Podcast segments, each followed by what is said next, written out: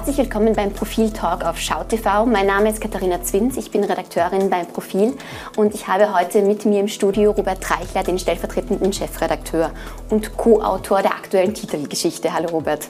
Hallo Katharina. Robert, du hast gemeinsam mit Siobhan Geetz, Nina Zeder und Christa Zöchling die aktuelle Titelgeschichte verfasst. Ausgangspunkt war zunächst ein Brief äh, bekannter deutscher Intellektueller. Ähm, kannst du uns einmal schildern, worum es da überhaupt geht? Es ist ein Streit entbrannt, ein Streit darüber, äh, wie der Westen, in dem Fall auch Deutschland, auf diesen Krieg reagieren soll, welche Strategie man anwenden soll. Ähm, es ist eine herbe Kritik in diesem, in diesem Brief enthalten. Es geht darum, soll Deutschland schwere Waffen an die Ukraine liefern. Wir erinnern uns, ähm, der Westen hat von Anfang an eine Doppelstrategie verfolgt. Einerseits Wirtschaftssanktionen gegen Russland und andererseits militärische Unterstützung der Ukraine. Diese militärische Unterstützung hat sich im Laufe dieser zwei Monate verstärkt. Und jetzt ist es soweit, dass der Westen schwere Waffen an die Ukraine liefert. Warum? Weil die Ukraine diese schweren Waffen braucht, um sich gegen die schweren Waffen der Russen zu verteidigen. Dieser Brief, der verfasst wurde von äh, Alice Schwarzer, der, äh, der bekannten Feministin, der unterzeichnet wurde von dem Kabarettisten Gerhard Polt und von, von vielen anderen. Juli C. beispielsweise. Auch von Juli C., der Schriftstellerin.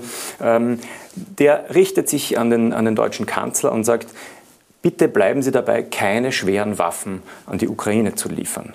Das heißt, das wäre eine Änderung der Strategie, denn darauf haben sich nun mal äh, die westlichen Staaten geeinigt. Ähm, die Frage ist jetzt, was passiert dann?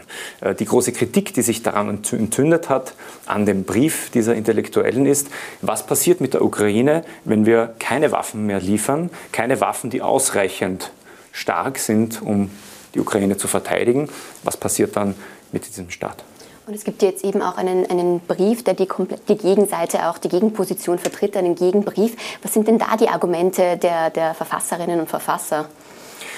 Die Gegenseite ähm, richtet sich auch an, äh, an den Kanzler Scholz und sagt, äh, bitte, Herr Kanzler, bleiben Sie dabei, liefern Sie weiter kontinuierlich die Waffen, die die Ukraine benötigt, in dem Fall auch schwere Waffen.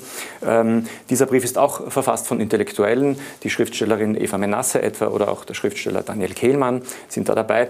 Ähm, und es werden zum Teil, dieser Brief ist ja danach äh, geschrieben worden, zum Teil werden die Argumente des ersten Briefes aufgenommen und verworfen. Etwa ähm, das Argument, äh, dass das große Leid der Zivilbevölkerung. Also der erste Brief sagt, liefern wir keine Waffen mehr, das verlängert den Krieg und das Leid der Zivilbevölkerung wird immer größer, wir müssen auf Frieden setzen. Im zweiten Brief äh, legt man den Fokus darauf zu sagen, wir müssen der Ukraine helfen, sich zu verteidigen.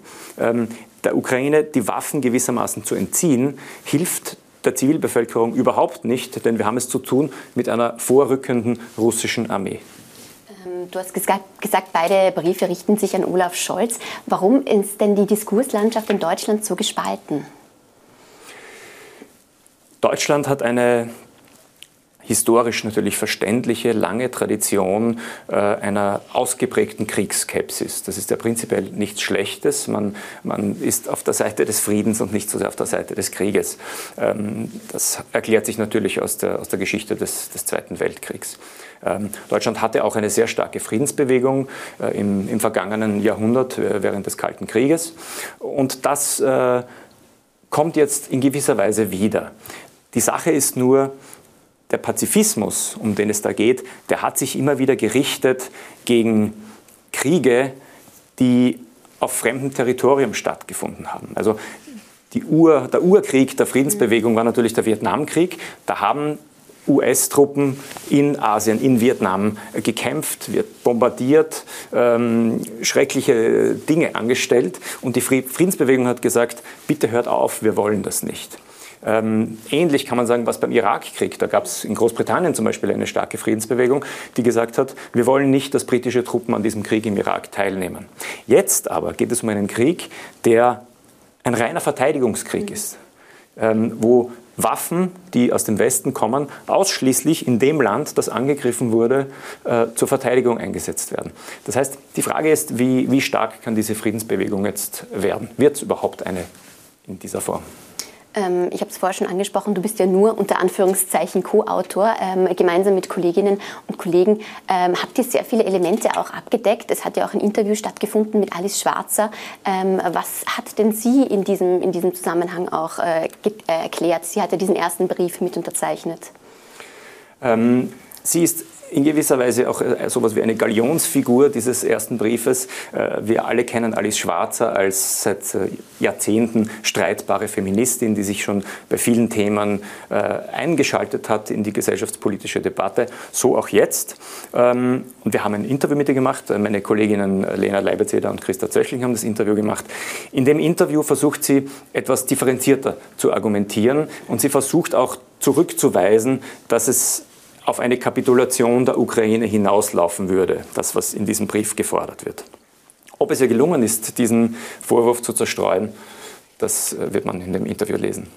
Ähm, eine ganz generelle Frage überhaupt. Warum habt ihr euch denn dazu entschlossen, das Thema aufzugreifen? Es ist ja ein sehr vielschichtiges. Was bekommen wir denn alles noch äh, in, dieser, in diesem Komplex zu lesen?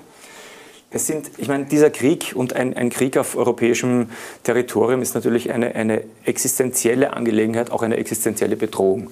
Äh, die Menschen fühlen sich bedroht, nicht ganz zu Unrecht. Und in diesem Brief geht es auch darum, dass möglicherweise, äh, wenn Waffen geliefert werden, Russland auch gegen Deutschland äh, zuschlagen könnte, dass es möglicherweise zu einem Atomschlag und zu einem dritten Weltkrieg kommen könnte. Das ist so eine, eine, ein, das Leitthema des ersten Briefes. Und die Angst vor einem Atomkrieg geht um, auch bei uns. Die Leute fragen sich, äh, was passiert, wenn, wenn Wladimir Putin erkennen muss, er erreicht seine Ziele nicht? Was passiert, wenn, er, wenn, seine, wenn seine Streitkräfte zurückgeschlagen werden? Wozu ist er noch fähig? Er hat aus unserer Sicht große Fehlentscheidungen getroffen, indem er diesen Krieg begonnen hat und wie er ihn führt.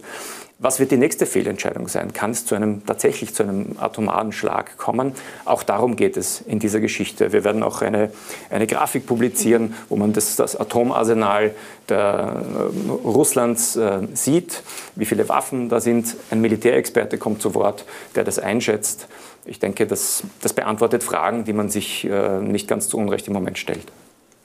Also es ist ein aktuelles Thema, das das da Profil aufgreift. Er wird auch ein wenig die, die Situation in Österreich auch dargestellt, wie die Diskussion auch in Österreich in diesem Zusammenhang auch aktuell stattfindet. Österreich ähm, hat eine etwas äh, andere Position, da wir ja kein NATO-Staat sind und wir sowieso ausgeschlossen haben, äh, Waffen zu liefern. Ähm, das heißt, wir sind so ein bisschen am Rand. Letztlich sind wir aber mit betroffen. Wir mhm. sind Teil dieses westlichen Bündnisses. Wir sind fixer Bestandteil bei den Sanktionen, eben nicht bei den Waffenlieferungen. Aber alles, was jetzt diese, diese Fragen betrifft, hat letztlich auch Auswirkungen auf, auf Österreich. Es, ist auch ein, es sind auch mehrere Österreicher dabei bei den Briefen, etwa Peter Weibel hat den Brief von mhm. Alice Schwarzer äh, unterzeichnet, ähm, Eva Menasse äh, kennen wir aus, äh, als Wiener äh, Schriftstellerin, die jetzt in Berlin lebt. Das heißt, es gibt einige Tangenten nach, zu diesen Briefen und auch zur Thematik. Ja, vielen Dank, Robert. Wir sind sehr gespannt auf die aktuelle Titelgeschichte. Sie können sie diese Woche im Profil nachlesen. Vielen Dank. Auf Wiedersehen.